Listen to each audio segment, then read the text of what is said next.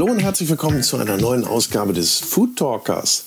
Mein Name ist Boris Rogosch und in diesem Podcast spreche ich mit Menschen, die etwas vom Kochen, Essen und von guten Lebensmitteln verstehen. Und diesmal geht es um Bier, besser gesagt um Craft Beer. Ich war zu Besuch bei Friedrich Karl Richard Mattis, kurz Fiete genannt. Und Fiete, der ist der Kopf hinter dem Wildwuchsbrauwerk Hamburg. 2014 gegründet und Hamburgs erste Biobrauerei. Die Biere hier sind natürlich frisch, von hundertprozentiger Bioqualität und extrem lecker. Aber hört selber, was Fiete so alles macht in seinem Wildwuchsbrauwerk und wie er überhaupt dazu gekommen ist. Ich sage nur so viel, er wusste nach seinem Praktikum in einer Brauerei mit 15, das will er werden und er will seine eigene Brauerei haben. Wie es dann auch dazu kam, das erfahrt ihr jetzt. Aber bevor es losgeht, darf ich noch mal unseren Kooperationspartner ins Spiel bringen und das ist die Cucinaria, der Küchentempel in Hamburg. Hier findet man alles für die Küche und vor allen Dingen eine Riesenauswahl an Espressomaschinen, aber auch Kochbücher und darüber hinaus gibt es natürlich noch viel, viel mehr. Insgesamt 6000 Küchengeräte, Küchenartikel, Küchenhelfer, also alles, was man für die Küche, fürs Kochen, Aufbewahren und für den Tisch benötigt. Und sollte mal was kaputt gehen, ist das auch kein Problem. Die Cucinaria hat eine eigene Werkstatt und Messerschleiferei. Also hier seid ihr bestens aufgehoben. Und solltet ihr es nicht in die Cucinaria nach Hamburg-Eppendorf schaffen, so findet ihr natürlich auch alle Artikel online unter cucinaria.de. Und nicht zu vergessen, die Cucinaria feiert im Juni ihr 25-jähriges Jubiläum. Es gibt ganz viele Aktionen vor Ort, es gibt aber auch sensationelle Rabatte und ganz, ganz tolle Gewinnspiele. Schaut mal vorbei auf cucinaria.de oder auch auf Instagram unter Cucinaria, der Küchentempel. Aber jetzt geht's los und ich wünsche euch ganz viel Spaß mit Fiete von der Wildwuchsbrauerei. Und auch diese Episode wird natürlich präsentiert von der große Restaurant und Hotelguide.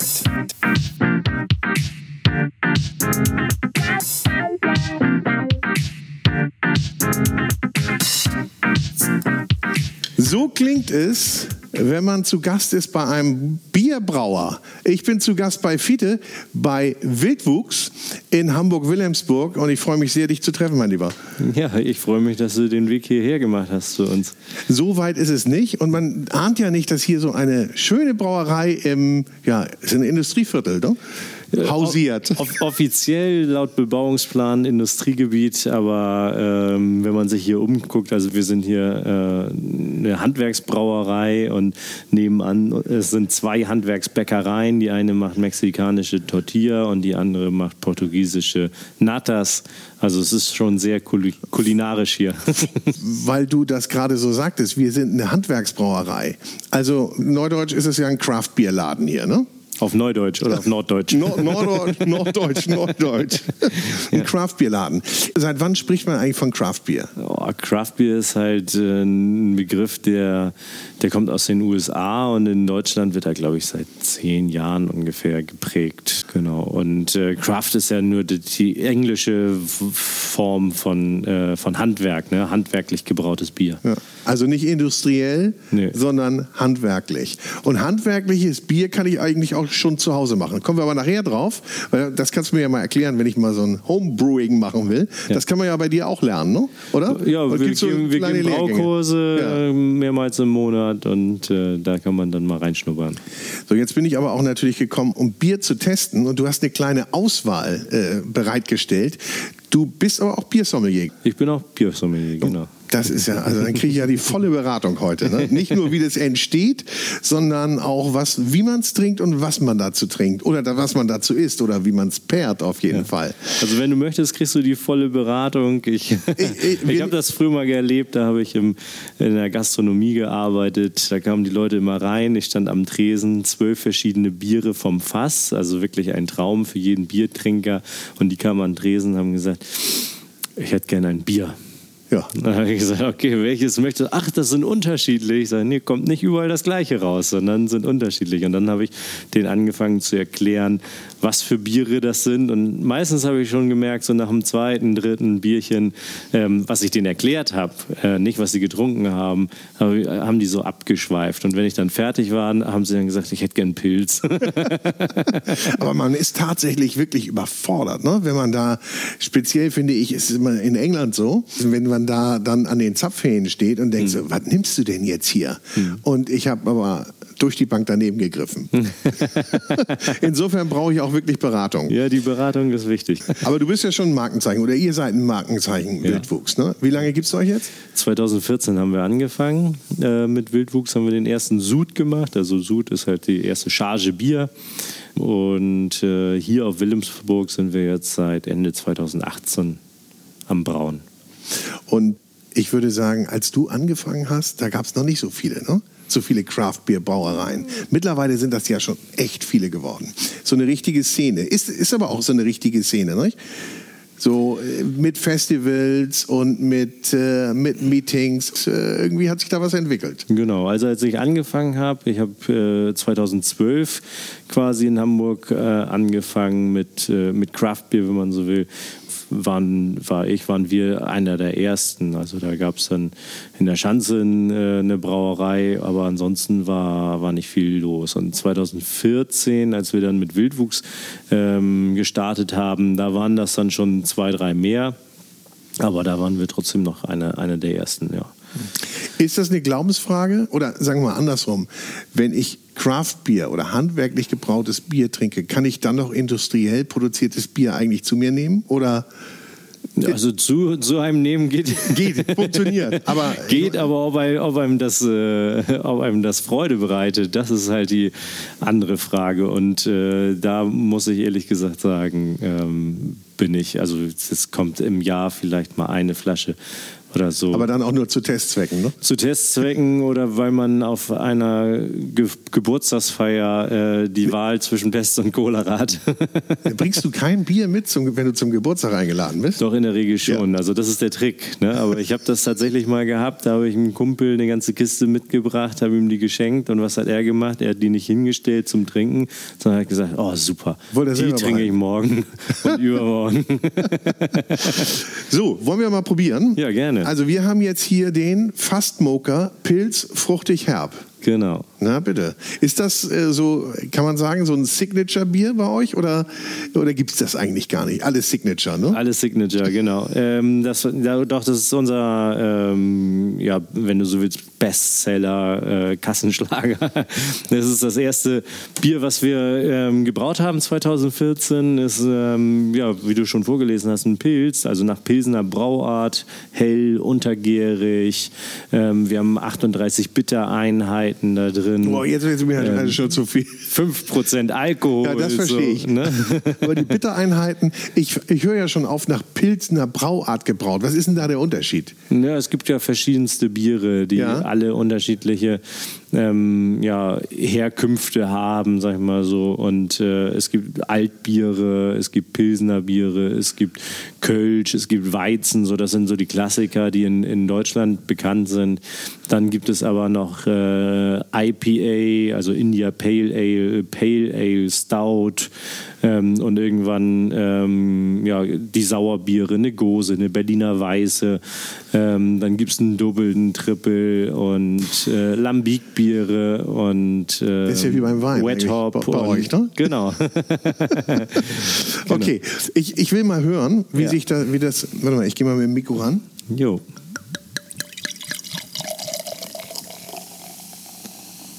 So, so hört sich Bier an. Ja, das ist ja schön. So, und jetzt, jetzt sag mal, kann man das eigentlich sagen? Was zeichnet ein gutes Bier aus? Oder ist das eine. Der Geschmack. okay, aber jetzt mal, wir gucken jetzt mal, ne? Also. Also wir, wir haben. Farbe? Äh, ja, vielleicht so ein okay, Goldgelb. Goldgelb. Und ähm, ein gutes Bier, also es kommt immer auf das Bier tatsächlich drauf an. Also man kann jetzt nicht sagen, ein gutes Bier hat immer so und so eine Schaumstabilität, hat so und so eine Trübung oder die und die Farbe, sondern es ist wirklich von Biertyp zu Biertyp. Ich habe ja gerade ein paar aufgezählt, so und bei dem einen äh, gehört halt überhaupt kein Schaum da rein und bei dem anderen gehört ganz viel dazu. Und ähm, ja, von daher äh, gibt es tatsächlich äh, jetzt nicht die, äh, die, die Charakteristiken oder die Beurteilungskriterien für ein Bier. Für, für ein Pilsener Bier habe ich sie quasi aufgezählt, glaube ich eben schon. Ähm, also äh, hellgelbes Bier bis goldgelbes Bier ähm, und dann eben der Alkoholgehalt, die Bittereinheiten ähm, und Schaum. Und Schaum. Ja. ja, genau. Prost. Prost. Also hier haben wir jetzt ein Bier nach Pilsener Brauart gebraut, allerdings kalt gehopft. Und das macht das Bier eigentlich.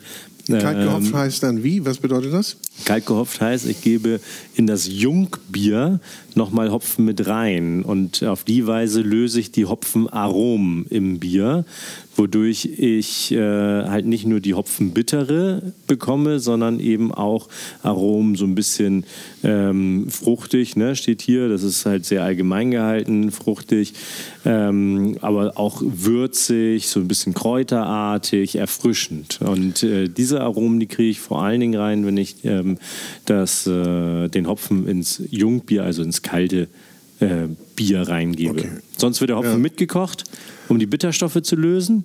Und hier wird er eben nicht mitgekocht, sondern im Jungbier nur die kalt, kalt extrahiert, die Aromen. Ah, okay. So wie beim Cold Brew vom Kaffee oder ah, okay. Ey, kommen wir in ein anderes Spezialthema schon. Bei diesem Bier hier, nicht? Mhm. Also fruchtig, ja, muss ich jetzt erstmal kräuterig kriege ich hin. Fruchtig Okay, so, hat so eine leichte, so eine leichte Note. Wie, wie probiert man eigentlich Bier? Machst du das wie beim Wein? Lässt du das, ziehst du es rein, lässt du Luft mit rein und lässt es erstmal komplett den, ähm, den Mundraum füllen, beziehungsweise vorher Nimmst also, du eine Nase? Ja, also man nimmt eine, eine Nase, man, man schwenkt es erstmal so ein bisschen. Um, man schwenkt es auch? Ja, genau, man schwenkt es tatsächlich um. Ich dachte, um einfach, da geht dann die Kohlensäure raus, das ist gar nicht gut. Natürlich geht die raus, also du sollst nicht, nicht schütteln, aber so ein bisschen, bisschen schwenken schon. Ja. Ähm, und äh, also als erstes natürlich aus dem Glas. Das ist ja völlig klar, weil wenn ich aus der Flasche oder vom Zapfhahn äh, direkt trinke, dann äh, kann die Nase eben nicht mitmachen. Und die Nase ist ja ganz essentiell bei, wenn ich Aromen wahrnehmen möchte. Mhm. Weil da nehme ich sie wahr. Auf der Zunge, im Mundraum habe ich süß, sauer, bitter und, und ähm, salzig. Ähm, und alles andere, wenn ich jetzt sage, okay, Kräuter, Thymian oder, ähm, oder Minze oder wie auch immer, dann nehme ich die einfach über die Nase mhm. wahr. Und wir haben ja jetzt hier diese Gläser, ähm, verjüngen sich nach oben so ein bisschen. Das heißt, äh, wir haben die jetzt so ein Drittel vollgefüllt und äh, jetzt haben wir eine große Oberfläche. Wenn ich jetzt das Bier leicht schwenke, dann ähm, kommen die Aromen einfach in unserem Aroma-Schornstein äh, deutlich besser zu tragen. Und dann ja, rieche ich dran Mhm. Und, äh, und dann nehme ich einen Schluck und dann rieche ich beim Trinken quasi auch gleich mit da dran. Aber wichtig ist immer auch runterschlucken, weil dann kriege ich auch die retronasale, ähm, die retronasalen Aromen mit und dann habe ich das komplette Bier. Ich hatte jetzt so den Eindruck, dass es sich nochmal am Gaumen oder im Mund nochmal ganz anders entwickelt. Genau. Kriegt nochmal eine andere Note. Kriegst nochmal eine andere Note. Das Bier wird wärmer im, im Mundraum und dadurch werden noch mehr Aromen freigesetzt. Na klar, Temperatur hat ja einen Riesen. Ne? Genau. Also wenn ich es jetzt ganz, ganz kalt trinken würde, dann schmecke ich auch irgendwann nichts mehr. Ne? Dann schmeckst du nichts mehr. Welche genau. Temperatur ist denn die Idealtemperatur? Für was? oh, also für, für, das hier, ja. für den Fassmoker. Für das Fassmoker, da, ähm, da kann man so gut 6 Grad. Ne? Oh, das ist ja auch echt eine Philosophie. Ne? Ja. Das ist ja, sag mal, so auf so Festivals, ne? Mhm. da wird ja auch richtig gefachsimpelt. Ja, genau. Das ist dann richtiger Fachtalk, die gehen dann in die Tiefe, die wissen auch, wie du das machst, Bier, mhm. und können, können die auch feststellen, was da irgendwie wo im, im Prozess vielleicht anders gemacht wurde als sonst. Ist, kann man das, kriegt man das hin? Also jetzt, wenn wir bei diesem äh, Beispiel Pilsener Brauart ja. äh, bleiben, dann würde äh, jetzt jemand, der bei uns auf dem Festival uns nicht kennt, uns besucht, das Bier probieren, dann würde er sagen, wow, ihr habt da ja wahnsinnig viele Hopfenaromen drin. Mhm. Ähm, wie wie kann das sein? Also hopft ihr, also macht ihr eine Kalthopfung, macht ihr eine Hopfenstopfung ähm, weil anders geht das ja gar nicht. So, dann ich, muss ich ihm recht geben und sagen, ja, das hast du gut herausgefunden, so, weil so, so, ist es. Ne? So ist dann echt der genau. Fachtalk, ne? Ja, genau. Und ähm, weil das kriegst du durch, durchs pure Hopfen kochen, verdampfen einfach die Aromen. Ich habe mhm. dann die bittere, ich habe die herbe, ah, ja. die, äh, die ja für ein Bier typisch ist, aber die Aromen, die verdampfen eben und dann riecht es in der Brauerei schön nach Hopfen, aber beim Konsumenten dann nicht mehr. Weißt du noch, wann du dein erstes Bier getrunken hast? Ähm, also eins der ersten Biere war mit einem Schulkumpel. Äh, ich weiß gar nicht, ob man das laut erzählen darf. Weiß, ich, weiß ich nicht. Natürlich darf man, darf man alles. Am, am Nachmittag, äh, ich war bei ihm zum, äh, zum Nachmittagsspielen verabredet und äh, wir haben uns ein Bierchen gekauft und dann im Apfelhof bei ihm äh, im Baum getrunken. Warm wahrscheinlich auch. Natürlich warm. wir, wollten, wir wollten einfach nur Bier trinken. Weil wir Habt ihr gemerkt, dass er das Alter nicht erwähnt hat, wie alt er da war? Ich hoffe, es war schon zweistellig. Ja, es waren schon zweistellig, ja. Aber gerade so. Und hat das geschmeckt? Ihr wollt es, es, hat, ihr wollt es, es bitter ne? geschmeckt. Ne? Ja. Ja, wir wollten einfach irgendwie cool oder groß sein oder was. Ich weiß gar nicht, was uns getrieben hat, aber ähm, damit haben wir angefangen und dann. Und dann hat es gar nicht so lange gedauert, dass bis du gesagt hast, dabei bleibe ich. Ne? genau. Ja. Trinkst du denn auch gerne Wein? Oder nicht so gerne? Ähm, Oder darfst du das nicht sagen? Nö, also ich trinke so wenig Wein, dass ich gar nicht das beurteilen kann. Ich habe ich hab auch schon mal Wein getrunken, den ich gerne getrunken habe, aber äh, ich glaube, ich habe in meinem ganzen Leben insgesamt, äh, wenn es hochkommt, zwei oder drei Flaschen Wein getrunken, wenn ich alles aufsummiere. Nein, ehrlich? Ja, doch. Und wie viele Flaschen Bier? Oder muss man da in anderen äh. Dimensionen rechnen? ja, also Bier kommen, sind halt eher so zwei oder drei Flaschen am Tag. ja, ja, gut. Ja. Äh, muss ja auch verkosten. Also in einer, in einer guten Woche. Wenn, wenn viel zu tun ist, dann ist es vielleicht auch nur drei ja. Flaschen pro Woche. So. Du musst ja, musst ja aber auch wirklich verkosten, ne? also jetzt ohne Scheiß. Ja klar, ja also wir, wir müssen, bevor wir das Bier abfüllen und in den Verkauf bringen, probieren wir die alle erstmal, ähm, weil das ist unser Labor, wenn man so will. Das ist die Qualitätssicherung. Wenn das Bier dann nicht äh, so schmeckt, wie es schmecken soll, dann geht es auch nicht in den Verkauf. Klar. Ja. Passiert das? Ja, das ist schon vorgekommen. Ja? ja, genau. Okay. Und was ist dann, kriegt man dann raus, was falsch gelaufen ist? Oder also will man das gar nicht mehr? Sagt man einfach, komm weg mit dem Mist. Nee, natürlich. Also Fehler, Fehleranalyse, Fehleranalyse wichtig, damit das nicht wieder passiert, auf jeden Fall. Ähm, und ähm, manchmal kann man das auch noch durch, äh, also wenn wir jetzt wieder bei dem Hopfenstopfen-Thema bleiben, ne, wenn wir sagen, das hat jetzt zu wenig Aroma, dann können wir das sogar noch nachjustieren. Also dann können wir nicht sagen, okay, der Sud ist verloren, wir machen den Gully auf, sondern dann nehmen Ach, wir nochmal Hopfen und geben den nochmal rein in, in das äh, lagernde Bier, um die Aromatik zu verstärken. Aber dann ist es ein anderes Bier. Nee, das ist nicht, schmeckt, nicht, nicht zwangsläufig. Nee, dann tastet man sich daran. Nee, das schmeckt man nicht. Mhm. Sondern das ist dann wirklich so gewollt. Also und, ähm, und das ist es einfach so, manchmal kann Hopfen äh, aufgrund der Witterungsbedingungen und so weiter, bildet er nicht die gleichen Aromen aus wie im Jahr zuvor. Und mhm. darauf müssen wir dann als Brauer natürlich reagieren. Und da müssen wir uns dann rantasten. Also wir kriegen Klar. natürlich alle Analysewerte äh, vom Hopfenbauern oder auch von, vom Labor. Wenn wir den Hopfen einschicken, dann sagen die uns, wie hoch ist der Ölgehalt, wie oft ist der Alphasäuregehalt, also die Bitterstoffe. Und dann können wir uns da ähm, anhand dessen schon ein Bild machen. Aber wie das sich letztendlich im Produkt verhält, das müssen wir dann ähm, ja, mhm. vor Ort testen im wahrsten Sinne des Wortes, ja, probieren. Aber das ist jetzt so, wenn ich jetzt nochmal zurückkomme auf den Fastmoker, das ist so jetzt das, der Bestseller, sagtest du? Ja. Ist auch so ein Einsteiger. Ist ein Einsteiger, also genau. Also du würdest mich jetzt nicht, äh, ich sehe da so ein paar dunkle Biere noch und ich sehe da noch irgendwie einen Wachmoker. Also das sind so schon die Spezialeinheiten. Ja. Damit würde man nicht starten, weil damit würdest du mich jetzt auch als Neueinsteiger in die Craft Beer Szene, würdest du äh, mich jetzt nicht ranfeuern wollen. Das wäre zu viel für mich, ne? Ja, kommt immer darauf an, ähm, wie, wie die Situation gerade ist. Also so bei einer klassischen Verkostung fange ich tatsächlich immer an mit dem, äh, mit dem Fastmoger Pilz oder wir haben noch ein Lager. Ähm, wir haben das in der Ausbildung früher als ähm, Antrunkbier bezeichnet. Das heißt, so eine Art Kalibrierung der Geschmacksnerven, bevor man dann in die äh, okay. Aromatik äh, tiefer einsteigt. So. Und ähm, deswegen ähm, nehmen wir das als Begrüßung immer gerne. Dann wissen die Leute schon mal, okay, ähm, im, im, Zweifel wissen, können die auch Bier brauen, was ich, äh, was, was, was so schmeckt wie das, was ich kenne, ne? Ja, so? genau. Also ja. muss man ja auch aufpassen, nicht? dass du nicht so gleich mit so einer Wuchtbrumme kommst, die da irgendwie ja. so ganz anders ist und ganz andere Aromen hat, sondern erstmal abholen.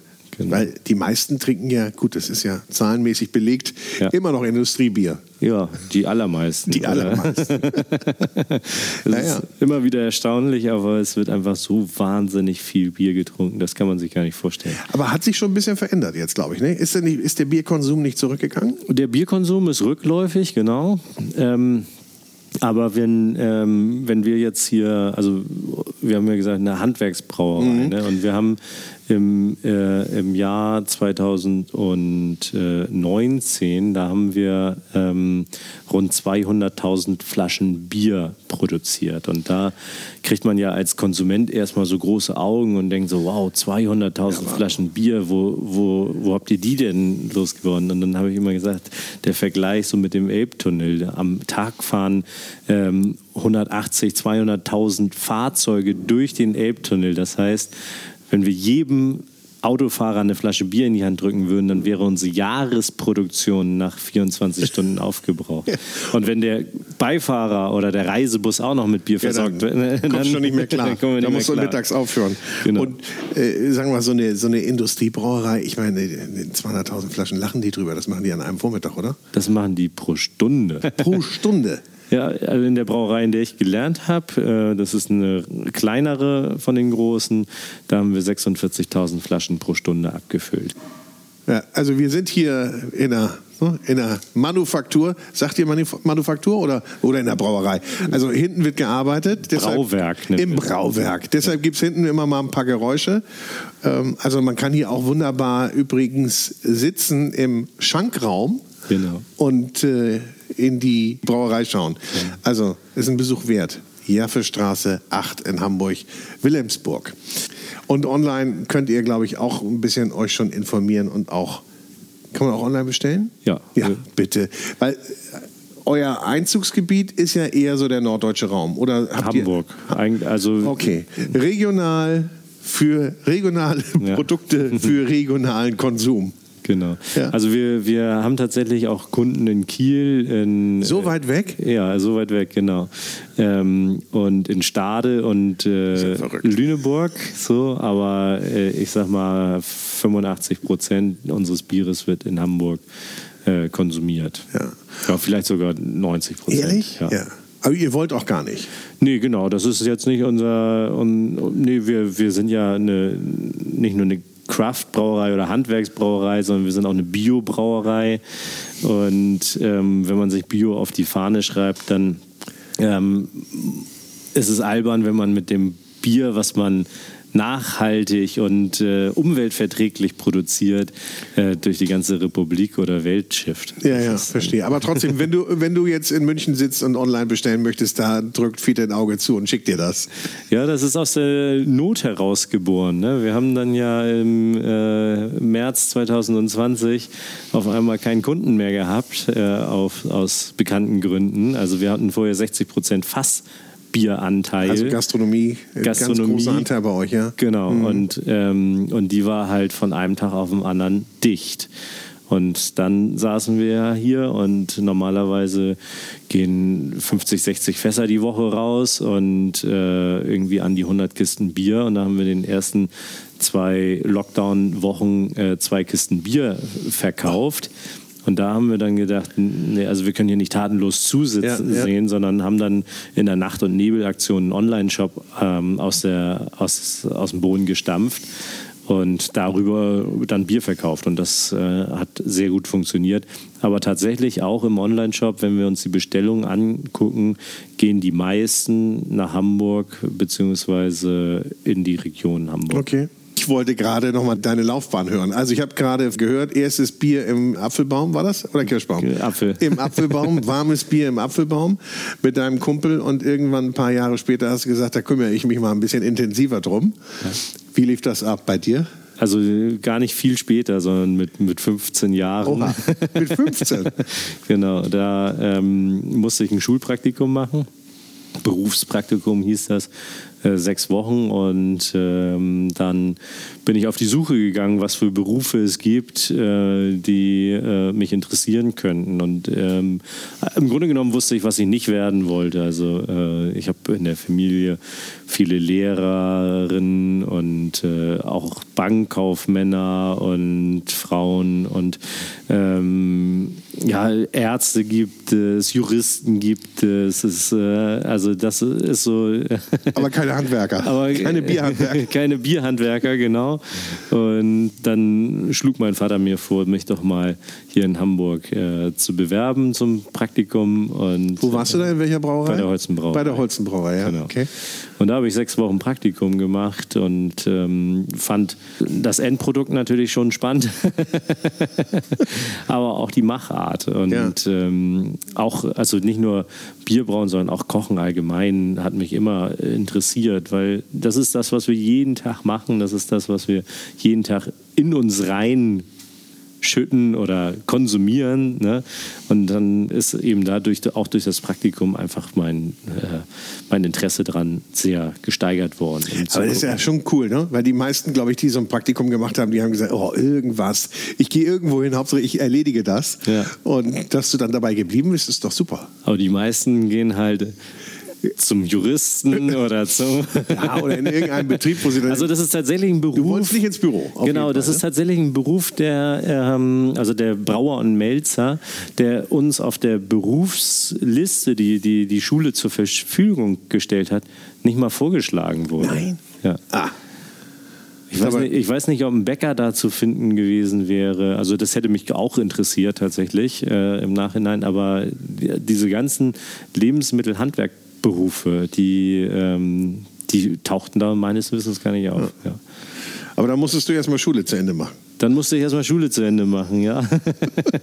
Blöd. Kann ich gleich hier bleiben? Nee, mach mal. Genau. Mach mal fertig. genau. Und ähm, am liebsten hätte ich gleich nach der 10. Klasse dann angefangen, aber äh, habe mich dann doch noch fürs Abitur da entschieden. Da waren ein paar Leute dagegen, oder nee, nicht, ja, also 50-50. Also meine, mein Vater hätte das gerne gesehen, wenn ich gleich angefangen ja. hätte. Ähm, und äh, aber nach, nach der 10. Klasse war mein Zeugnis auch nicht so, dass mich da irgendjemand eingestellt hätte. und äh, das sah nach dem Abitur dann deutlich besser aus. du hattest ja auch ein Ziel. Ich hatte auch ein Ziel, genau, ja. Genau, und dann bin ich nach dem Abitur bin ich dann ähm, in die Ausbildung gegangen zum Brauen Melzer, nach Rostock äh, umgezogen und äh, bei der Ra Rostocker Brauerei, ähm, Hanseatische Brauerei Rostock. Mhm. Und da habe ich dann zweieinhalb Jahre äh, die Ausbildung gemacht, also um ein halbes Jahr verkürzt. Bin dann noch ein halbes Jahr in dem Betrieb geblieben, dann nach Berlin zum Studium an der TU in Berlin und während ich in Berlin dann an der, an der Uni meinen Diplombraumeister gemacht habe, habe ich dann beim Brewbaker angefangen zu jobben, eine kleine Brauerei, ähm, die da in den S-Bahnhöfen mit, okay, mit Gasthaus ja. und so weiter. Sag mal, studieren das denn viele? Machen da viele ihren Diplombraumeister? also wir haben in, äh, in Berlin ähm, in meinem Semester haben 24 Leute angefangen. Okay. Also sehr, sehr wenig, Kleiner. wenn du das äh, vergleichst. Kleiner Kreis. Genau. okay. Ja. Da findet man doch bestimmt schon ganz viele Gesinnungsgenossen, oder? Ja, Und klar. Also, auch schon in der, in der Berufsschule. Also viele von denen oder äh, aus der Berufsschule ähm, kannte ich halt schon fünf Leute, glaube ich, die mit mir angefangen haben, äh, das zu studieren. Mit dem einen habe ich dann auch eine WG direkt ge gegründet. Das war, also, na klar, viele, die sich für, für den Beruf und das Produkt natürlich in, interessieren, aber trotzdem aus allen möglichen Bereichen der Gesellschaft zusammengewürfelt. Mhm. Und ist dann ja wirklich eine kleine Szene, ne?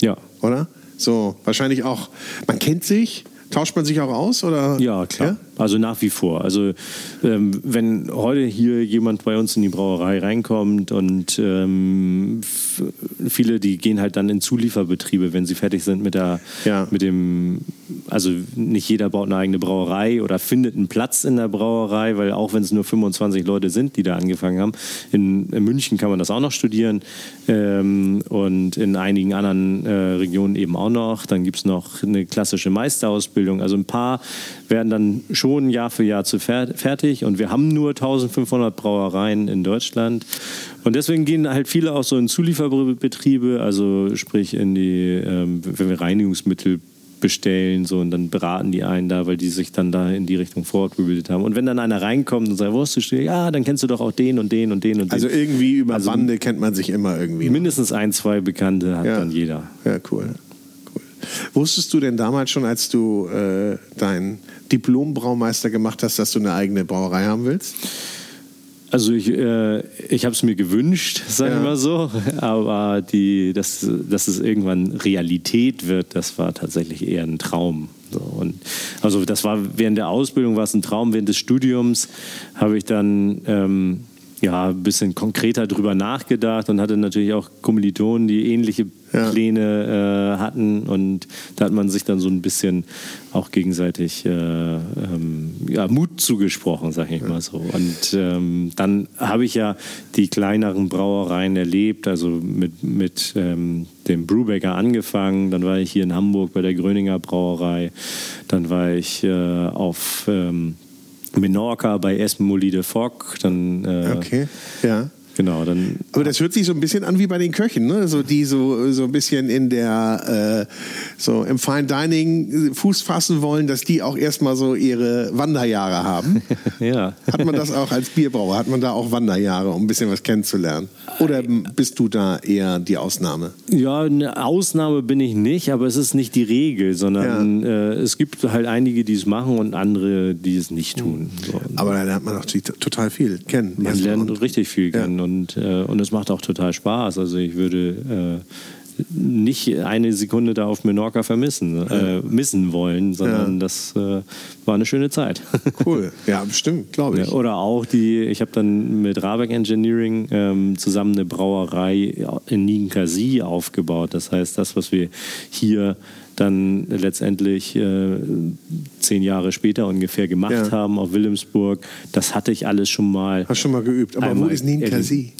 Also Ninkasi ist die Brauerei, der Name der so, Brauerei. Okay, ja. Und ähm, die steht in Tarare, das ist bei Lyon um die Ecke. Ah, okay. Hätte ich jetzt ja. nicht unterbringen können. Ja. Wo macht man denn das beste Bier, außer hier? oh, kann man das nach Ländern sortieren? Oder kann man das nicht sagen? Muss man sich da eher nach einzelnen Brauereien orientieren? Also man, man kann sich nach einzelnen Brauereien orientieren. Das beste Bier, weiß ich gar nicht, ob, ob man das wirklich auf irgendwelche Länder äh, speziell irgendwie den zuschreiben ja. kann ähm, wäre einfach, und dafür sind sie ja auch ähm, immaterielles Weltkulturerbe geworden, die größte Biervielfalt hat oder die größte Bierkultur, ich weiß gar nicht, wie man es ja. genau bezeichnet, das sind die Belgier. Ja. Und von denen können wir äh, aus deutscher Sicht meiner Meinung nach noch einiges lernen, was Biervielfalt angeht. Da habe ich es auch mal erlebt, dass es da natürlich, sagen wir mal, auch in, wirklich in Gourmet-Restaurants ein ganz anderes, einen ganz anderen Umgang gibt mit dem Bier zum, zu dem Menü, zum Essen, also ja. als, als bei uns. Ja, aber das findet man hier jetzt auch nach ja? und nach. Da freue ich also, mich über Tipps.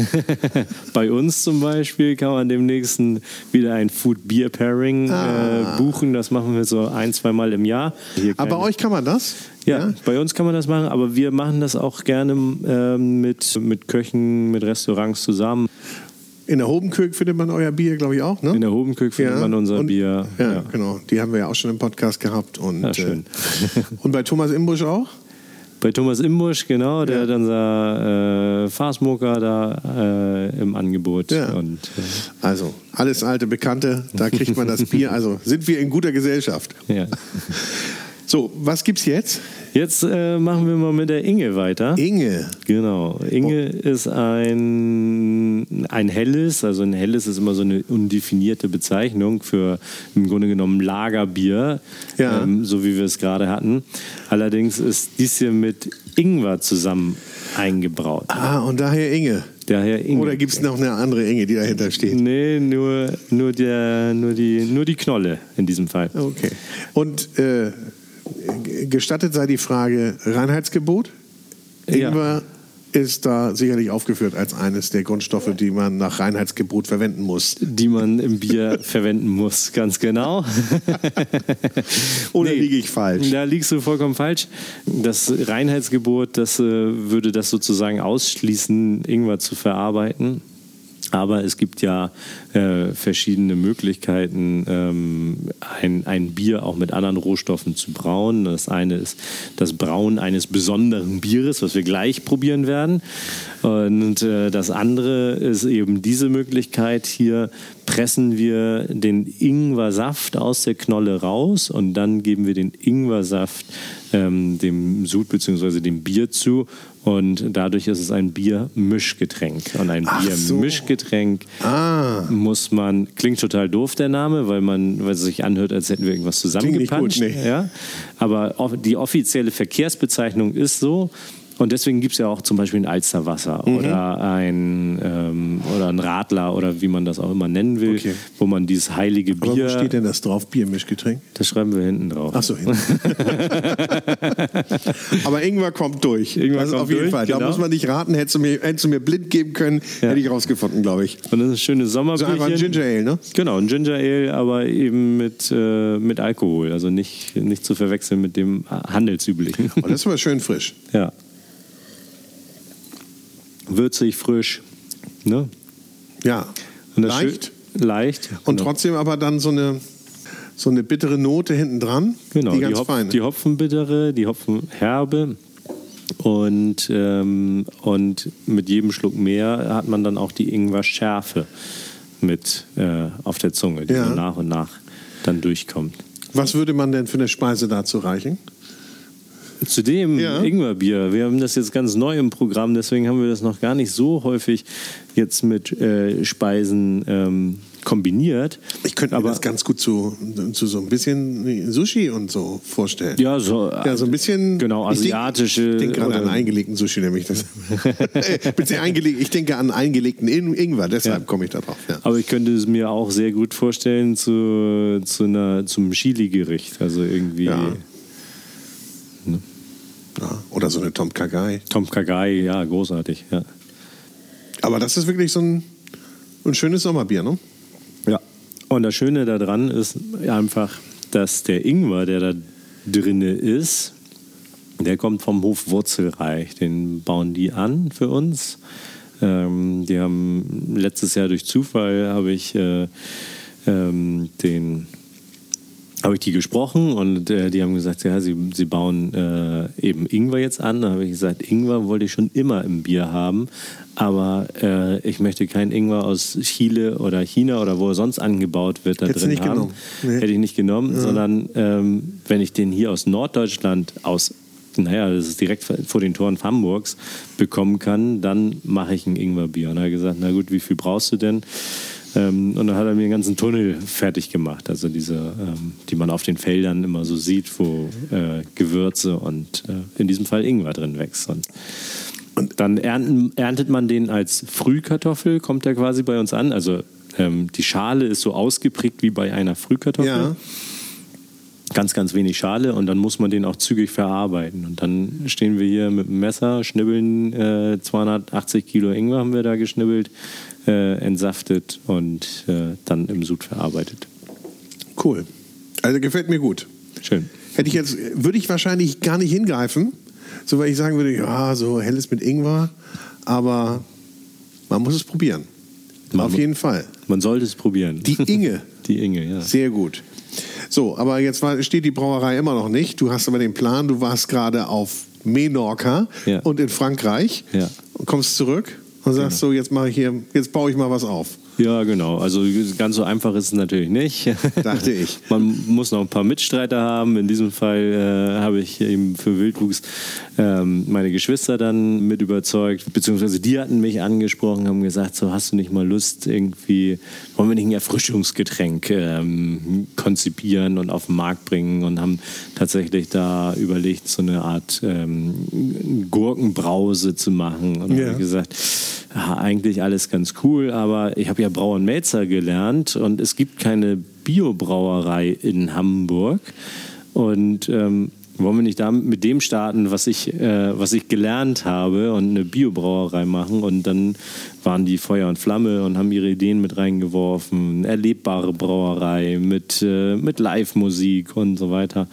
Ja, und dann haben wir gesagt, okay, jetzt brauchen wir als erstes brauchen wir mal ein Bier.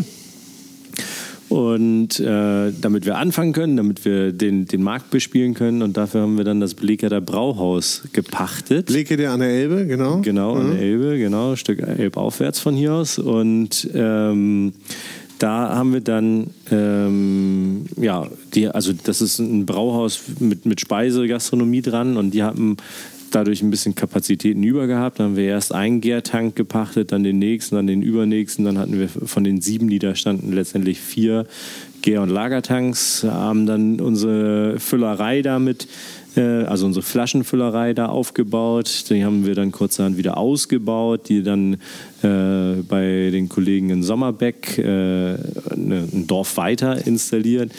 Und dann sind wir immer mit dem frisch gebrauten Bier im Tankwagen nach Sommerbeck gefahren und haben das da abgefüllt in Flaschen, weil wir in Blekede überhaupt gar keinen Platz okay. für diese ganze. Also auch Aufwand, ne? Äh, ein Riesenaufwand, oh. ja. Und Tankwagen klingt jetzt auch äh, irgendwie schon wieder sehr groß. äh, letztendlich war es ein Anhänger, so wie man ihn beim Baumarkt kriegt. Und da haben wir einen Tank mit Spanngurten festgemacht. Und mit dem konnten wir dann 1000 Liter Bier darüber wow. fahren. Ja, Wahnsinn. Und dann haben wir das abgefüllt und sind dann mit dem abgefüllten Bier nach äh, Finkenwerder äh, zu Jan Stehr auf dem Apfelhof. Der hatte da Platz im Kühlhaus für uns. Und dann haben wir äh, da unser abgefülltes Bier gelagert und von da aus dann auf die Gastronomie. Ist ja ordentlich rumgereist, das Bier. Ne? Naja, und äh, Zapftechnik stand bei meinen Eltern in der Garage. Irgendwann äh, hat das nicht mehr ausgereicht. Dann hatte ich noch beim anderen Schulkumpel, mit, mit dem ich äh, da im Apfelhof. Äh, der wieder. der, der wieder, wieder, genau. hat der eigentlich ein Wildwuchs-Abo auf Lebenszeit? der hat, ja, theoretisch, wenn er möchte, darf er da zugreifen, ja. Ähm, der Apfelhof von denen, das war dann auch, ähm, ja, wurde nicht mehr betrieben. Also der hatte mhm. dann Lagerflächen frei, dann hat da auch noch Bier gestanden und noch Messematerial und äh, Verpackungsmaterial. Und äh, dann haben wir gesagt, so, wenn man das Ganze wirtschaftlich betreiben möchte, dann muss man äh, einen Standort finden, wo alles an einem Ort ist. Ja. Und das war ja eigentlich auch von Anfang an unser Ziel. Wir wollten ja nur loslegen, nicht? Und wir wollten nur loslegen. Und springt einen ja nicht immer sofort an. Ja, gerade in Hamburg ist halt so eine Standortsuche äh, wahnsinnig kompliziert. Und, und Wie lange hat das so gedauert von der, von der Planung, als ihr den, die Räumlichkeiten hattet, bis zum ersten Bier? Ähm, nachdem wir den Mietvertrag unterschrieben haben hier, haben wir ähm, ein gutes, gutes Jahr gebraucht, bis wir oh, hier ja. loslegen konnten. Und wahrscheinlich auch so ein bisschen Lehrgeld zahlen müssen, ne? Wie jeder, der ja, irgendwie was Neues aufbaut, selbst wenn man vom Fach ist. Also Lehrgeld mussten wir äh, in der Technik, die wir hier installiert haben, ja. äh, nochmal investieren. Und, äh, aber auch von dem ganzen Genehmigungsprozess hatte ich vorher ja noch nie gemacht, sondern ähm, kann man auch nicht lernen, ne? Lernt man, man nicht im Studium. Kann man nicht lernen, kann einem keiner beibringen. Gibt, ja. Dafür gibt es zu wenig Menschen, die jemals eine Brauerei aufgebaut haben. Und man kann natürlich, und das haben wir auch gemacht, äh, hat es, glaube ich, vorhin gefragt, ob man sich kennt. Und natürlich kennt man die äh, anderen Projekte hier in Hamburg auch, die anderen Brauereien. Und äh, der eine war schon ein bisschen weiter als wir, der andere hinterher. Und dann hat man sich natürlich die Tipps zugeschoben und gesagt, so darauf musst du achten, darauf musst du achten. Aber an jedem Standort ist auch wieder ein anderer Sachbearbeiter zuständig, der wieder ganz auf ganz andere Dinge Wert legt. Und das ist schon sehr kompliziert. Und äh, wir hoffen, dass wir nicht so schnell umziehen müssen. Ja, ich drücke die Daumen. Auf jeden Fall ist es ein schöner Standort hier, finde ich, wenn man drin ist, wenn man ihn gefunden hat. Wenn man, nee, so, naja, so weit, so ja. schlimm ist das ja gar nicht hier. Nicht? Oh, man braucht eine, mit dem Rad eine halbe Stunde von, von der Reeperbahn oder vom Hauptbahnhof. Das, ja nix, ne? oder das war ein Ausflug wert. Ja. Eure Rohstoffe, ja. wo kommen die denn eigentlich her? Also Hopfen und Malz, ist das auch regional? Äh, ja, schwierig. Kommt darauf an, was du als regional bezeichnest. ähm, dadurch, dass wir ähm, äh, ja, eine Biobrauerei sind, wollen wir es natürlich so regional wie möglich machen. Und Hopfen wird in Norddeutschland nicht angebaut als Beispiel, sondern das, also was heißt schon in Norddeutschland? Es gibt im Elbe-Saale-Gebiet, also bei Magdeburg um die Ecke, da gibt es ein Anbaugebiet, das ist das nördlichste. Ja. Ähm, und ähm, von da haben wir aber, als wir angefangen haben, keinen Biohopfen bekommen und deswegen sind wir dann mit dem Biohof Friedrich äh, angefangen, einer der ersten, die überhaupt Biohopfen angebaut haben. Und bei dem sind wir auch bis heute geblieben, weil die, das ist eine sehr sympathische Familie und über die Jahre hat man da eben äh, sehr viel Vertrauen auch entwickelt. Und, wo, wo sind die ansässig? Äh, in der fränkischen Schweiz. Okay, genau. Und ähm, ja, da sind wir immer, immer mal, besuchen wir die und das ist sehr nett, gucken uns dann an, wie der Hopfen da steht. Und, äh Kann man den denn hier nicht anbauen? Ist, hat das was mit Temperaturen zu tun oder hat man ist, oder hat es einfach keine Hopfenkultur hier? Ja, ich weiß nicht genau, wieso das historisch so gewachsen ist, dass es hier kein Anbaugebiet gibt. Hopfen wächst hier wie, äh, wie, wie, weiß nicht, wie vergleicht man das? Also überall wächst Hopfen, ne? in dem Gebüsch, was ich, hinter dir ist. Und Unkraut, ne? Wie ja, Unkraut. wie Unkraut, genau. Ja. ja. In dem Gebüsch, was hinter dir ist, wächst eine Hopfenpflanze. Und ungewollt, unge ungeplant. Ungewollt, ungeplant. Die wuchs hier schon, als wir hier wusste, wo sie hingehört. Genau. Oder hat den Weg gezeigt, ja. ähm, und am, am Ende unserer Halle hier geht es eine Böschung runter zum, zum Wasser, zum Kanal. Und auch da ist alles voll mit Hopfen. Okay, musst du jetzt wahrscheinlich nochmal selber machen. Genau. Und äh, das machen wir tatsächlich. Also wir haben mit 18 Pflanzen äh, wieder bei dem Schulkumpel. ah, der wieder. Also doch das Abo. Doch das Abo, genau. Statt Apfel. Hopfen statt Apfel. Hopfen statt Apfel äh, bei dem haben wir die 18 Pflanzen auf dem Hof also ausprobiert, ähm, wie das hier funktioniert. Und die wuchsen da sehr gut. Ja. Und letztendlich sind wir aber keine Landwirte, sondern halt keine Bauern, sondern Brauer. Und deswegen haben wir jetzt ähm, bei, auf dem Hof Schönmoor in Wankendorf Richtung Bad Segeberg letztes Jahr 100 Pflanzen äh, eingesetzt. Oh. Und äh, genau da hoffen wir auf die ersten positiven Ergebnisse in diesem Jahr. Aber auch das ist nicht mal eben, also es ist nicht so, wir pflanzen den Hopfen, ernten den und können ihn verbrauen, sondern da kommt halt nach der Ernte noch ein Rattenschwanz dran, weil wir müssen ja das ganze Jahr über Bier brauen. Wir können ja nicht in einem Monat die Mengen produzieren, mhm. äh, die wir im ganzen Jahr, also geht natürlich schon, es gibt ja deutlich größere Brauereien, aber wir hier haben halt nicht den Platz für ein Jahr und man will ja auch frisches Bier trinken und nicht ein Bier, was schon seit fünf Jahren oder was auch immer im Tank lag. Wie, wie lange ist denn so ein äh, Bier haltbar eigentlich? Also auch das kommt aufs Bier drauf an. Bier in, in, der Regel wird Bier nicht schlecht in dem Sinne, dass man, wenn man es konsumiert, sich den Magen verdirbt ja. oder, ähm, oder was auch immer kriegt. Ähm, also wenn es bei einem bleibt, wenn du natürlich eine ganze Kiste trinkst, aber das hat dann nichts damit nichts zu tun. ähm, und, äh, und von daher kannst du Bier immer aufmachen und austrinken, egal wie alt es geworden ist.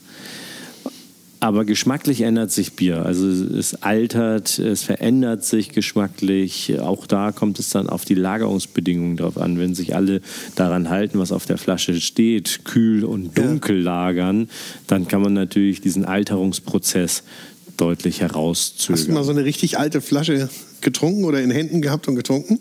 Ich habe gerade jetzt vor zwei Wochen, äh, Ostersamstag, äh, einen Kunden hier gehabt, der mir eine Flasche Bier, ähm, also der Heimathafen in Kiel, der ist von Anfang an, kriegt er unser Bier. Ja. Und ähm, der kam mit einer Flasche Hamburger Senatsbock hier Hamburger an. Senatsbock. Hamburger ah. Senatsbock. Und wir sind ja selber Mitglied im Hamburger Senatsbockverein, den es seit, ich glaube, fünf Jahren jetzt gibt, mhm. wieder gibt. Auf jeden Fall ähm, ist diese Tradition irgendwann wieder eingeschlafen. Also das waren diese großen Brauereien in Hamburg, die alle nach dem gleichen Rezept Bier gebraut haben. Und dieses war eine Flasche, äh, da steht noch eine zweite da oben, ähm, die muss aus den äh, 60er Jahren ah. sein. Also Ende der 60er, Anfang der 70er Jahre. Und die haben wir hier Ostersamstag aufgemacht und äh, es hat keine Kohlensäure mehr gehabt, aber das Aroma, der Geschmack war gigantisch. Ja? Ja. Ach, sehr cool. Und das kann man mit dunklen Bieren, die stark äh, alkoholhaltig sind oder die viel Alkohol haben, kann man, die kann man wunderbar lange reifen und ja.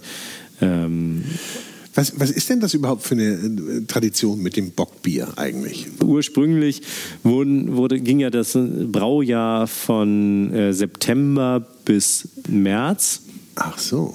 Und dann wurden im März die ähm, letzten Biere gebraut, weil man danach keine Möglichkeit mehr hatte, die Würze gut zu kühlen und so weiter. Deswegen musste das Bier entvergoren äh, sein, also bis man die Kältemaschine mhm. erfunden hat. Und deswegen hat man das letzte Bier ähm, im März einfach stärker eingebraut, damit es einen höher, höheren Alkoholgehalt hat, damit es den Sommer besser übersteht.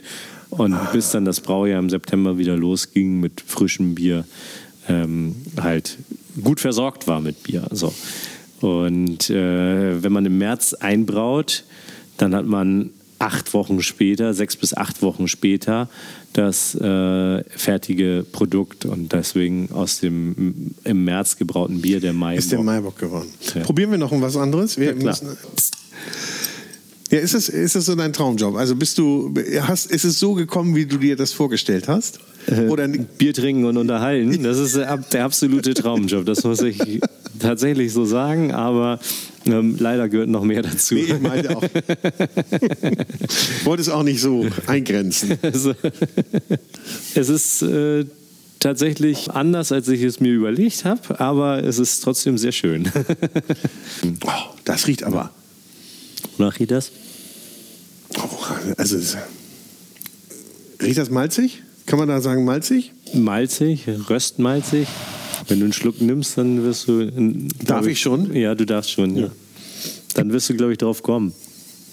Mm, da ist Kaffee im Spiel. Da ist Kaffee im Spiel, genau. Hier haben wir, äh, das ist unser Wachmoker. Es ist ein Ale, was wir gebraut haben. Ist der auch also, koffeinhaltig? Es ist koffeinhaltig, ja? ja. 13 Milligramm Koffein haben wir da drin, durch den Kaffee, den wir da verarbeiten. Ähm, da kam, die, äh, kam eine Kaffeerösterei zu uns und hat gefragt, ob wir nicht einen Energy Drink für die produzieren können auf Malzbierbasis. Mhm. Also die wollten ein alkoholfreies Malzbier haben. Und da habe ich gesagt, alkoholfrei ist immer relativ schwierig. Da müssen wir hinterher das thermisch behandeln, damit es äh, stabil bleibt. Wenn wir Alkohol drin haben, haben wir schon Konservierungsmittel drin und mit Hopfen sowieso in Kombination. Und deswegen lass uns doch lieber was Alkoholhaltiges machen. Und da haben die gesagt, na gut, äh, das klingt auch spannend. und da mussten wir uns so ein bisschen rantasten. Mhm. Wie viel Kaffee können wir da drin verarbeiten, damit es nicht nur nach Kaffee schmeckt, sondern auch noch nach Bier, beziehungsweise dass es nach Bier schmeckt mit einer äh, Kaffeenote, mhm. was das Ganze spannend macht, was das äh, Bier attraktiv macht, sage ich mal so und trotzdem noch eine Wirkung durch ein Koffein haben. Und äh, 13 Milligramm Koffein ist für einen richtigen Kaffee äh, Junkie, sag ich mal so, nicht besonders viel, nee. weil eine Tasse Kaffee hat 60 Milligramm. Aber ich also ersetzt kein, so ein Fingerhut oder ein kleines Tässchen ersetzt kein Espresso. Äh, nee, das, das nicht, aber man kann ja, man trinkt ja meistens so eine ganze Flasche Bier und dann mhm. hat man ähnliche Mengen. Aber das jetzt, wenn du mir dazu jetzt was äh, eine Speise reichen solltest, da würde ich mal äh, Kuchen.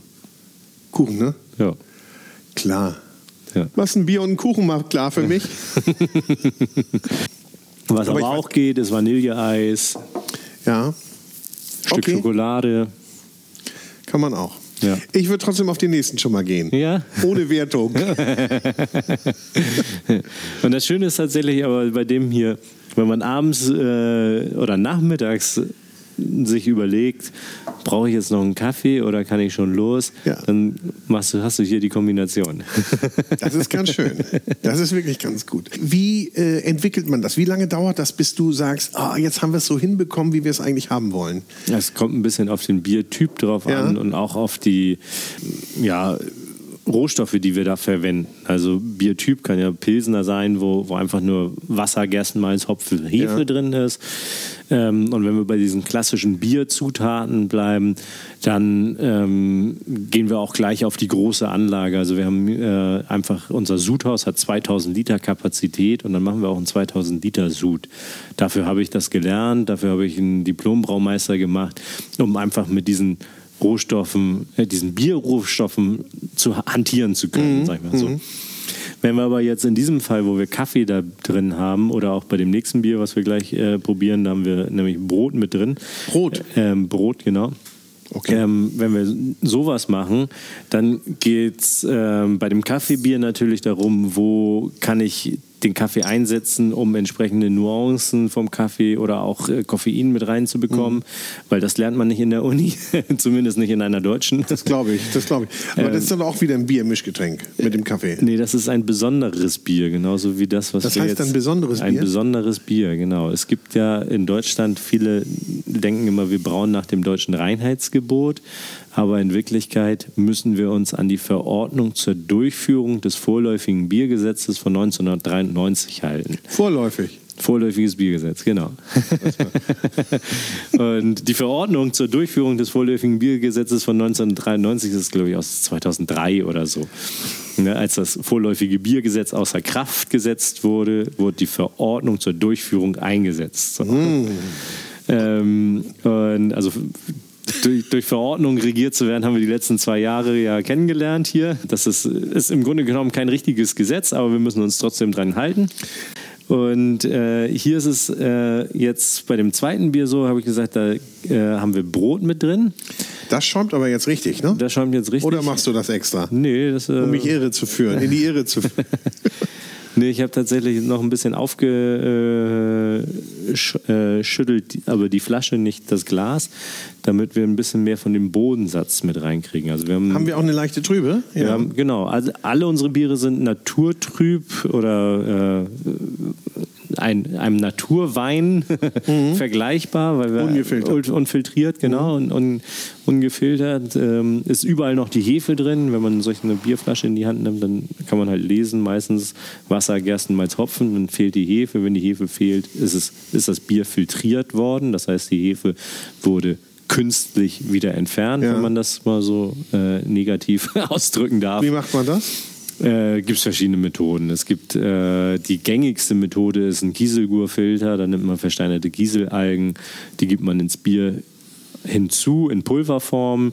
Die absorbieren Hefen und die holt man dann über einen Kerzenfilter und ähm, ein, oder einen Plattenfilter wieder raus, also quasi über Tücher, wo die angeschwemmt wird und dann einen Filter bildet. Okay. Und danach wird das Ganze nochmal stabilisiert mit PVPP. Ähm, das ist Polyvinyl, Polypyrroliden, ein Kunststoff. Klingt auch gut. Genau. ein Kunststoff, der die Eiweiße im Bier stabilisieren soll. Auch der wird aus dem Bier wieder rausgeholt. Also der bleibt im Bier nicht vorhanden. Aber somit ist eben von der Hefe. Aber muss trotzdem nicht sein. Nichts du. mehr. Nö, völlig unnötig. Oder was meinst du? Ja, du nee, probierst ja gerade. Nee. Also ich habe nichts gegen. Ich, ich muss sogar sagen, ich finde, wenn ich ein trübes Bier sehe, habe ich immer ein bisschen mehr Vertrauen. Ja. Ja, also ist aber auch richtig so. Fühlt sich besser ja. an. Allerdings vom Brot kriege ich hier nichts mit. Das ist richtig, ja. Und da wollte ich noch eben sagen, weil du gefragt hast, wie lange brauchen wir. Ne? Mhm. Bei diesem Bier ist einfach die Besonderheit, dadurch, dass wir mit Brot arbeiten, kommen wir an technische äh, Schwierigkeiten ran, weil wir arbeiten normalerweise mit unseren Malzen, da haben wir ähm, dann die Spelze. Die Spelze, die benötigen wir, um die Feststoffe vom Malz wieder zu entfernen. Mhm. Wir wollen ja unser Bier äh, nicht kauen, sondern trinken. Und deswegen müssen wir die Feststoffe entfernen und dafür brauchen wir die Spelze. Und beim Brot haben wir keine Spelze, also keine Schale vom Korn. Das ist die Schale vom Korn. Aber wie kommt man darauf, jetzt das Brot zu verarbeiten hier? Da ist die Bäckerei Bade zu uns gekommen. Die Bäckerei Bade, mit denen sind wir schon länger äh, im Kontakt, weil die un unser Treber, also die Reste, die beim Bierbauen anfallen, die verarbeiten die zum Brauerleib. Ah. Und äh, also die machen ein Brot daraus. Und äh, irgendwann kamen, äh, kamen die auf uns zu und haben gesagt, hier, ähm, bei uns kommt immer mal wieder Brot zurück, was an dem Tag nicht verkauft wurde. Oder äh, auch bei denen selber, die haben so einen kleinen Shop, bleibt einfach Brot liegen. Könnt ihr nicht daraus auch was machen? Da habe ich gesagt, ja klar, also ich kann ja Malz weglassen und Brot einsetzen. Okay. Aber wenn das mal das Reinheitsgebot äh, erlaubt, das vorläufige meine ich. Das, genau. Und das tut es eben nicht, sondern dafür braucht man, wenn man jetzt Brot einsetzen möchte, das ist nämlich unvermelztes Getreide und wir dürfen nur Malz verwenden und Malz ist vermelztes Getreide, deswegen heißt es Malz, also zum Keim gebrachtes Getreide. Und dann brauche ich, muss ich eine ähm, Genehmigung zum Brauen besonderer Biere einholen. Und das mache ich in Hamburg bei der äh, Behörde für Verbraucherschutz, Justiz und Verbraucherschutz. Und denen schreibe ich dann mein Rezept und sage, das möchte ich gerne so und so brauen. Und die geben das dann ähm, an ein Lebensmittelinstitut. Das äh, schreibt dann eine Stellungnahme und dann kommt nochmal eine Nachfrage und dann Gebührenbescheid und dann darf ich das Bier brauen. Ja. Ähm, dadurch, dass wir Brot haben, ist es jetzt nicht kalorienreicher als ein herkömmliches Bier sondern es ist einfach nur äh, so, dass wir Brot gerettet haben. Also ich hätte es jetzt für einen Marketing-Gag gehalten, ganz ehrlich. Ne? Wenn du mir das so erzählt hättest, ohne die Geschichte, die ich jetzt gehört habe, ja. ähm, so, wir hauen da Brot rein, so haha, nochmal eine lustige Geschichte, die man schön ja. erzählen kann. Aber so macht es ja richtig also Sinn. Wir, wir, sparen Kreislauf. wir sparen dadurch tatsächlich 15% Malz. Mhm. Und Malz muss aufwendig hergestellt werden. Malz muss, also erstmal muss die Gerste, in der Regel ist es Gerste, kann auch Weizen oder Hafer sein, mhm. muss geerntet werden, dann muss äh, das eingeweicht werden, damit es anfängt zu keimen, dann muss es ein bisschen keimen, dadurch muss Kälte zugeführt werden, damit der Keimkasten nicht zu warm wird, weil dadurch, dass die Pflanze wächst, ähm, produziert sie Wärme. Dann muss die Wärme abgeführt werden und dann muss es, um es lagerfähig zu machen, wieder getrocknet werden. Das heißt, die Feuchtigkeit muss wieder entfernt werden und das wird mit Heißluft getan. Und danach ist das Malz fertig. Und dieses Malz, das brauchen wir unbedingt, um aus der Stärke, die im Getreide ist, Zucker herzustellen, den wir in Alkohol vergären ah, können. Okay. So. Und wenn wir jetzt aber Brot einsetzen, dann können wir mit den, äh, mit den Enzymen, die wir in der Melzerei gebildet haben, die wir aus dem Malz kriegen, auch die Stärke im Brot zu Zucker verarbeiten. Aber das Brot muss dann ja auch total rein sein. Das Brot ist es auch. Ist es auch, ja. Es das auch. ist eine Biobäckerei Bade. Ähm, okay. Die machen auf die lassen wir nichts kommen. auf die Biobäckerei Bade. Genau. Sag mal, wenn du das jetzt so erzählst, äh, dieser, dieser Prozess, wie, seit wie vielen Jahrhunderten macht man das so? Also gemutmaßt wird, dass Bier seit 12.000 Jahren hergestellt wird. Und, aber das muss ja irgendwie mal äh, durch, ist ja wie alles durch Zufall oder ja. Fehlbehandlung oder so irgendwie entstanden. Ne? Genau, also so vor, vor circa 12.000 Jahren hat irgendjemand mal sein mutmaßlich Brot oder sein Brei, den er gemacht hat, einfach mal einen Tag stehen gelassen. Und wenn man äh, das macht oder auch mal eine Woche stehen gelassen und wenn man das macht, kommt eine Hefe vorbei, weil die Hefen, die sind halt überall in der ja. Luft, die sind in der Baumrinde und mhm. so weiter. Und die hat dann die, äh, den, den Zucker aus dem Getreidebrei umgewandelt in Alkohol und CO2. Tja. Und dann hat irgendjemand das probiert und gesagt, oh, das schmeckt ja gut. Ja. Und die Wirkung ist auch noch so gut. Ja, also es ist noch so ich. gesund. Ja. okay. Also ich habe zu, zuletzt neulich gelesen, also mit dem Sesshaftwerden der Jäger und Sammler hat das Bierbrauen angefangen. Ähm, das also war als man wirklich anfing, dann auch Getreide anzubauen. Genau, und das war bisher so die, die Theorie. Die neueste Theorie ist, dass sie jetzt sesshaft wurden, weil sie das Bierbrauen angefangen so haben. So wird es doch gewesen sein. Nichts anderes. genau. Ja. genau, damit sie nicht mehr rumziehen müssen mit dem Zeug. Ja. ja. ja. So, und du hast eben gesagt, das hier schmeckt ja gar nicht nach Brot, nee. das Bier, sondern wonach schmeckt es? Also wir haben mm. ja so tropische Früchte da drin. Mm. Ne? So ein bisschen vielleicht Litchi und. Hm. Weißt du, es ist ja wie bei der Weinverkostung. Wenn dir, das, wenn dir jemand was sagt, das schmeckst du, plötzlich schmeckst du es. Genau Aber so Litchi. funktioniert es das ja ist total Litchi. Ich merke gerade, wie ich die Litchi raushole aus ihrem Stachelkörper. Ja. Bisschen hm? Zitrusfrucht, ja, so ja. auch noch Aber dabei. Die, die Litchi trifft es voll. Ja. Und Wie kommt die denn da rein jetzt? Durch den Hopfen, den wir da verwenden. Also wir haben da äh, vier Hopfensorten drin. Das ist Mandarina Bavaria, so heißt der eine. Cascade heißt der andere. Äh, Ariana ist da noch drin und Hüllmellen und das sind alles drei sogenannte Aromahopfen. Und die produzieren eben so ein. Ist es beim Hopfen auch so, wo der gewachsen ist? Hanglage, Südlage, wie auch immer? Wie bei, wie bei der Weinrebe oder Wie, nicht ganz so? Ja, doch schon. Also Ja? es ist tatsächlich so, also es, diese Sorten, die ich jetzt aufgezählt habe, ne, die werden halt ähm, weltweit angebaut. Cascade kommt, vor, kommt ursprünglich aus den USA, ähm, wird jetzt eben viel in Deutschland angebaut. Und ähm, der Biohof Friedrich sagt, deren Cascade, der ist wesentlich aromatischer als der, den man aus Übersee bekommt, aufgrund deren Böden, aufgrund deren Witterung und so weiter. Du hast jetzt noch nicht erzählt, äh, wo, die, wo die Gerste herkommt. Oder euer Malz. Nee, habe ich noch nicht erzählt, das stimmt. Äh, Damit fällst du hinterm Berg. Jetzt, jetzt enthüllen wir alles. Jetzt enthüllen wir alles. Wir, wir werden jetzt ganz transparent. nee, ist tatsächlich kein Geheimnis, sondern ähm, die Gerste kriegen wir von der Rhönmelzerei. Ähm, das meiste oder das Malz kriegen wir von der Rhönmelzerei. Was wir verarbeiten, die sitzt in der Rhön, ne, in Melrichstadt.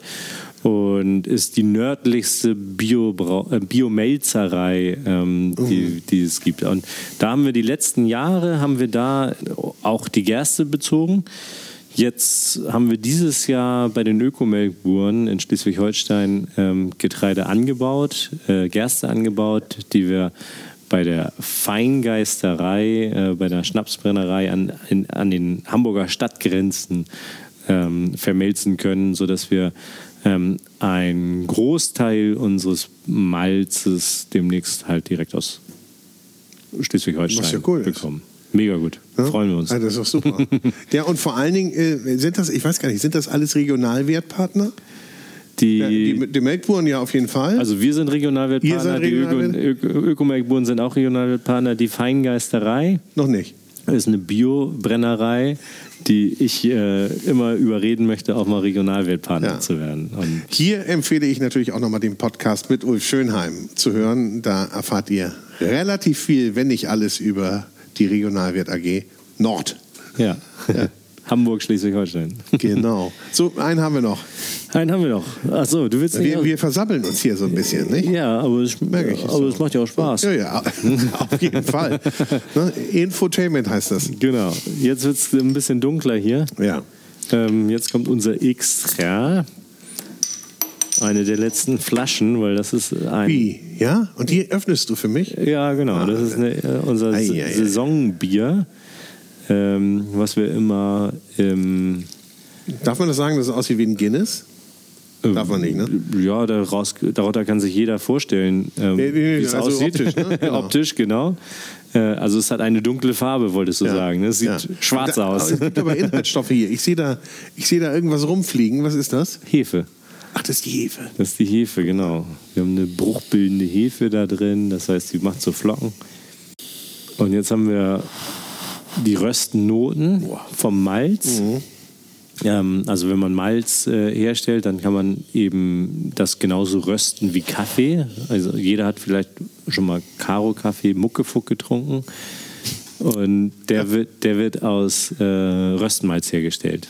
Also Muckefuck. eigentlich auch Kaffee wieder. Äh, ja, außer Kaffee und- nur, dass kein Koffein damit drin Ja, ist. Ne? Und ähm, hier haben wir eben von diesem Röstmalz 5% mit drin. Und vergären tun wir das mit einer Weißbierhefe, also einer Weizenhefe. Mhm. Und so kombinieren wir quasi diese Röstaromen, die so ein bisschen kaffeeartig, schokoladenartig sind, mit den Aromen, die ein Weizenbier ähm, macht, also wo man dieses bananig-nelkenartige äh, rauskriegt. Und deswegen ist das ein wunderschönes Nachtischbier, eigentlich so wie das ähm, ähm, Wachmoker davor. Nur, dass man das hier auch wahnsinnig gut als äh, Soße für Vanilleeis benutzen kann. Also wenn man Nee. Vanilleeis hat, Ja. das darüber gießen, das ist ein absoluter. Also erstmal muss ich dir sagen, ist es eine tolle, ganz tolle Abfolge. Hm.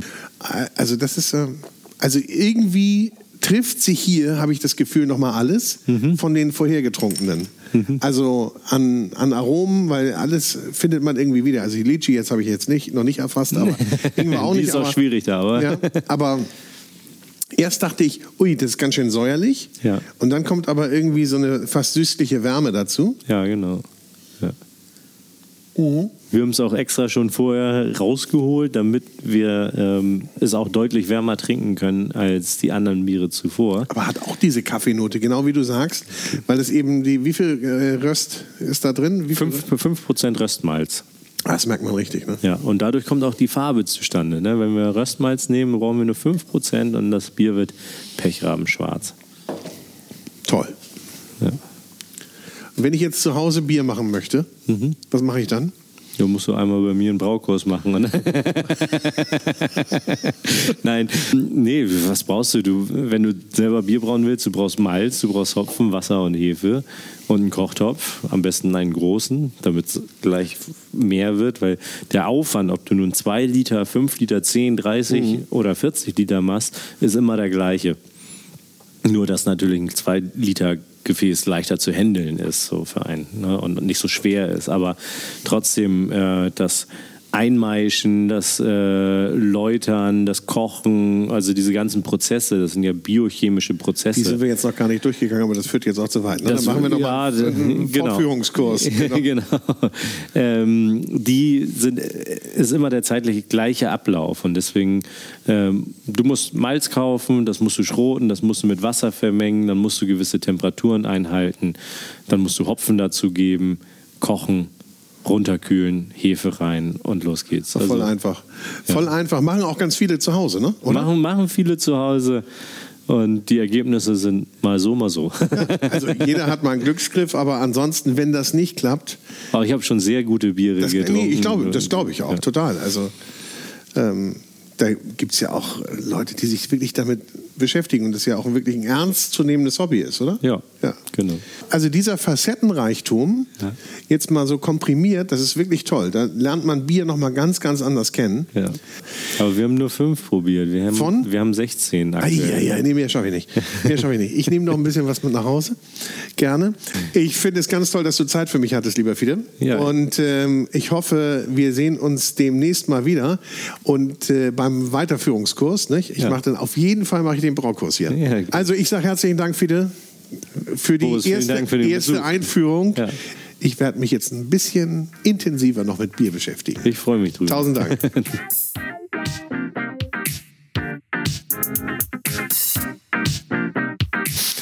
So, das war's mal wieder. Herzlichen Dank fürs Zuhören beim Food Talker, den du mit freundlicher Unterstützung des großen Restaurant- und Hotelguides hörst.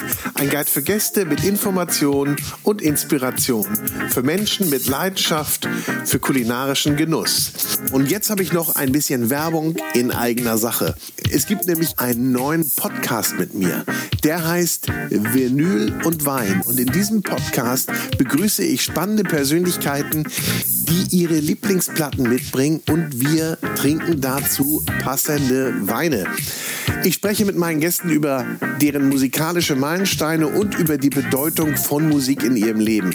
Wir erfahren, welche Musikkünstler, Alben oder Songs sie ganz besonders geprägt haben und welche Erinnerungen sie damit verbinden. Passend zur Musik stellt uns dann unser Sommelier ausgesuchte Weine vor, die wir natürlich auch direkt in der Show verkosten. Also, wir hören uns bei Vinyl und Wein. Viel Spaß!